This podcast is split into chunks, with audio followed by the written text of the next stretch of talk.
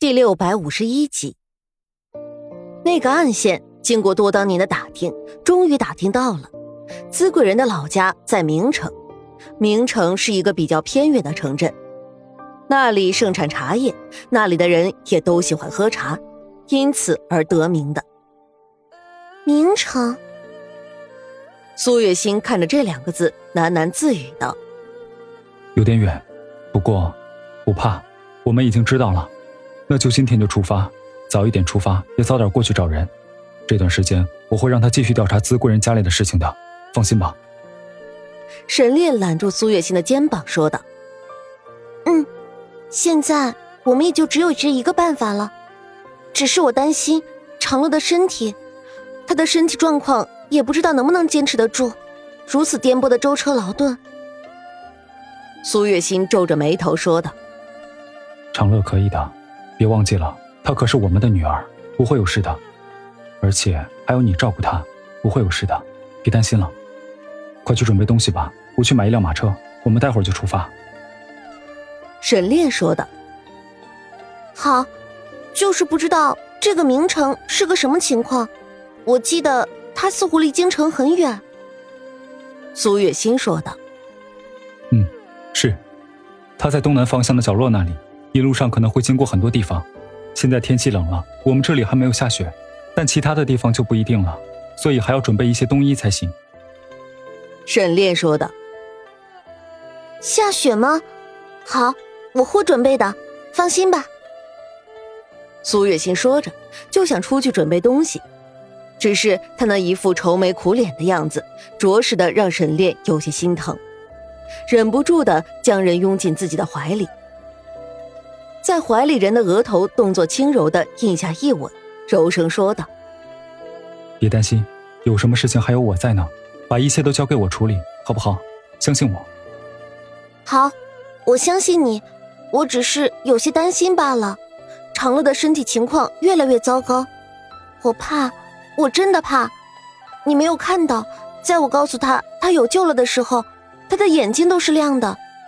可是随着这几天过去。”我亲眼看着他眼睛里的光灭了下去。每一次我告诉他会没事的，会没事的，我都觉得我是在告诉长乐，也是在告诉我自己，这就像是自我催眠一样。我真的怕这一次又会让我失望，我真的承受不起了。苏月心有些心累的说道：“不会的，我们要有信心。”相信仙人，也相信我，长乐一定不会有事的。沈炼语气坚定的说道。或许是沈炼的语气太过肯定，这一瞬间，苏月心觉得他说的都是真理。他说了长乐不会有事情，那就一定不会有事情的。好，我们要有信心，长乐不会有事情，一定不会的。我现在就去准备东西，我马上去。苏月心自言自语的说道，说完便挣脱了沈炼的怀抱，走了出去。这一次，沈炼没有阻止，他知道有的话不需要多说，苏月心自己就会明白的。有些事情说太多也没有用。苏月心用最快的速度准备好了一切东西，等到沈炼买回来了一辆马车之后，两个人一起将东西放进车里。车子很柔软。里面铺了一层毛毯，看样子沈炼也是下了心的，将长乐抱上马车，三个人又风风火火的出发了。这一次是真的在和时间和死神赛跑，他们如今每浪费一天的时间，都是在浪费长乐的生命，因此两个人每天都在赶路。晚上的时候，有的时候找不到客栈，就住在马车里。所幸如今是天气冷，并且越往明城的方向走，天气越是干冷，地上也渐渐的出现了白色的雪花。这种天气，即使是在荒郊野外，也没有劫匪什么的来接他们这一辆小小的马车。几个人一路上有惊无险的走着，可是好景不长，他们还是遇到了一点难题。天气冷了，马也不好好的走了。再加上地上有雪花，路滑不好走，他们只能放慢了速度走。原本一天的路程，这一下子就需要一天半的时间。苏月心将一切都看在眼里，心里着急无比，可又无可奈何。天气原因，他能做什么呢？唯一能做的就是照顾好长乐，让长乐的身体不会垮下去的那么快。从这天起，他每天都想方设法的给长乐做吃的，哄着长乐撑死精神多说说话，看看外面的景色。这一天，几个人路过一座山，这座山十分的高，漫山遍野的白色，整座山都被雪覆盖上了，银装素裹的样子，漂亮极了。长乐，你看漂亮吗？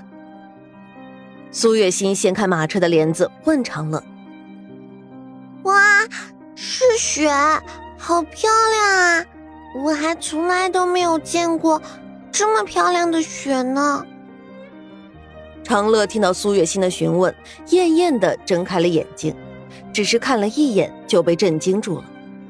从小到大，长乐都几乎生活在京城。京城虽然冬天的时候也会下雪，可是落在地上的雪和落在山上的雪怎么能一样呢？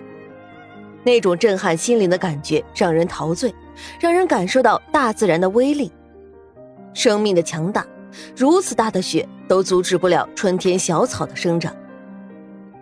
长乐眼睛亮闪闪的看着外面的雪山，显得兴奋极了，一张小脸上也难得的看到了几分红晕，也不知道是冻的还是兴奋。长乐，等你好了，娘亲就带你来这里玩雪。好不好？苏月心见此机会，赶忙说道：“真的吗？当然啦，还是长乐不想来这里玩雪。娘亲还从来没有看到过这么漂亮的雪景呢，都是在京城里看不到的。长乐不想和娘亲一起来玩吗？”苏月心装出一副伤心的样子说道：“不不，我要我要来的。”长乐连忙矢口否认。好，那我们就这么说好了。拉钩，谁说谎了，可是会变成猪鼻子的。苏月心调皮的说道。嗯，好，拉勾勾。长乐认真的点了点头，伸出手拉住了苏月心的手，两个手指碰在一起。苏月心笑了。外面的沈炼看到这一幕，只觉得心里一阵柔软。嘴角也勾起了一抹笑容，可是很快的，他们就再也笑不起来了，因为后面的山上突然就开始坍塌，一座雪山坍塌，除了雪崩又能是什么呢？心儿，快跑！沈炼大吼一声，便顾不上刚刚从马车上取下来的东西，急忙的跑到马车旁边，拉着缰绳，一道狠狠的鞭子就抽在了马的臀部上。马儿吃痛，嘶鸣一声，猛地往前跑去。苏月心和长乐没有准备，被颠簸的往后倒去。还好苏月心反应快，在长乐要磕住脑袋的时候，及时的抱住了他的身子，将他拉进了自己的怀里。娘亲，这是怎么了？长乐哭着声音问道。没事，没事，不会有事的。乖。你在这里待着，娘亲出去看一眼。